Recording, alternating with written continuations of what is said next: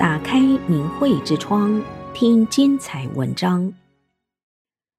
命中注定心机枉费，以德报怨，福运长久。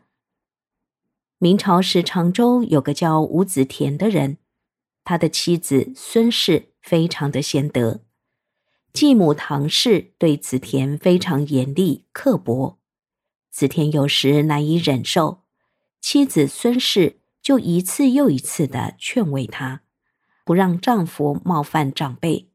等到父亲去世之后，继母把私自藏起来的很多钱，全部都给了亲生儿子，并且将好的耕地也全部分给了亲生儿子，只分给了子田很少而且一点也不好的耕地。子田非常的气愤，就和弟弟发生了争论。孙氏努力的劝自己的丈夫，不要因为分家产的事而冒犯了母亲。自己家里虽然贫寒。但是如果能够努力的耕作，一定能够过活的。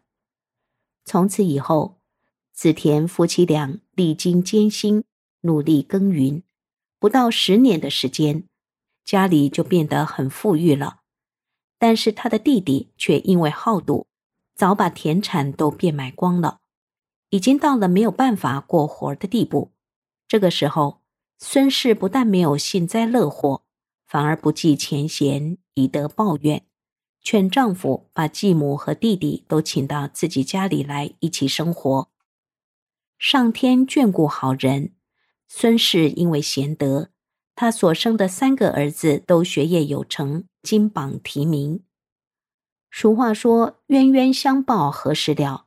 以怨报怨，以恶制恶，这并不能解决问题。”反而只能使互相之间的矛盾和仇恨更大。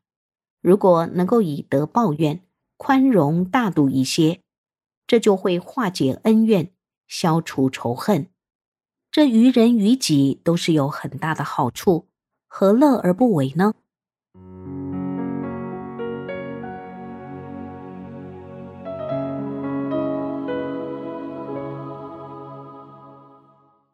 接下来再来说一个命中注定人机枉费的故事。故事的主人公王以贤，字蜀宾，号吴安，籍贯是浙江归安，就是现今的吴兴，原籍是安徽休宁县洽阳地区。乾隆五十四年的举人，他的弟弟王以吾也在乾隆五十九年中举。兄弟两人在乾隆六十年一起赴京参加会试，当时的主考官是左都御史窦光鼐，试题是“民之所好，好之”。接榜之后，王以吾第一，王以贤第二。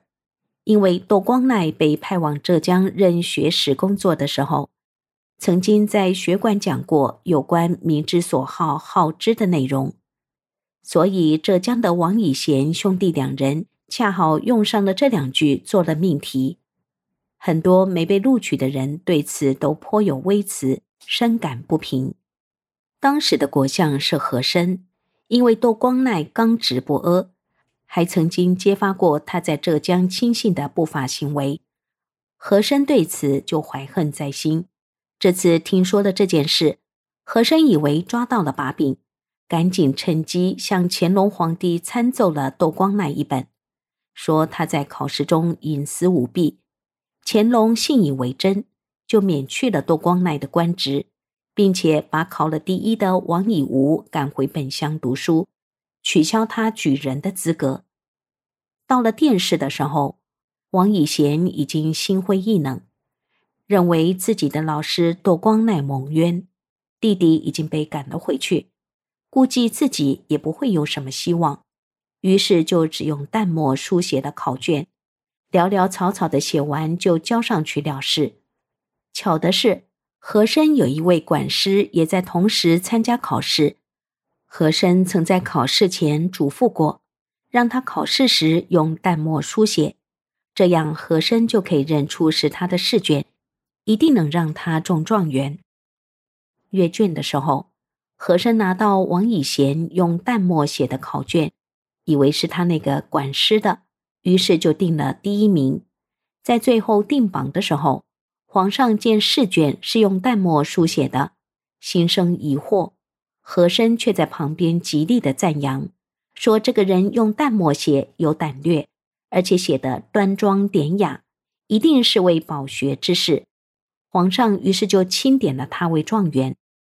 等到唱名上殿的时候，王以贤上来了，皇上很惊讶，厉声的对和珅道。这难道也是窦光鼐干的吗？和珅吓得一句话也说不出来。这样，窦光鼐的冤情终于大白，官复原职。王以贤高中状元，王以吾赐庶吉士。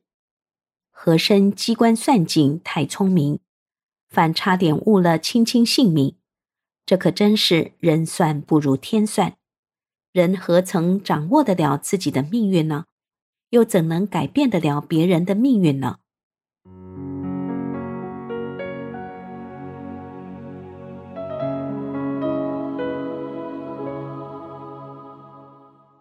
另外，再来说一个行善积德、福运长久的故事。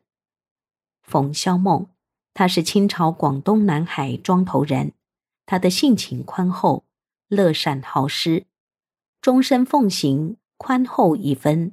他人受一分之惠，刻薄一分，子孙减一分之福。这四句话，他的妻子简氏同样的深明大义，行善如流。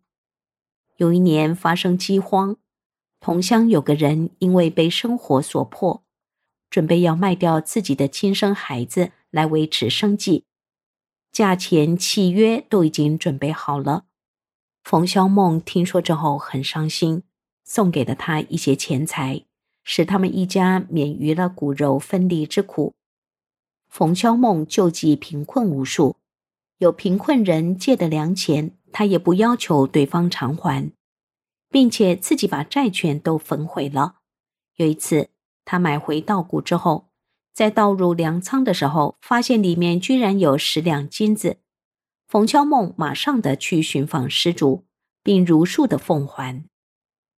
冯萧梦还曾聘请名师创办义学，让族里贫穷的子弟都能够读书。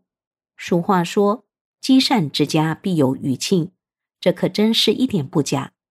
冯萧梦行善积德，得到了上天的福报，夫妇两人子孙满堂。两人八十多岁的时候，依旧是身体康泰。而且积德甚多，惠及其子孙后代。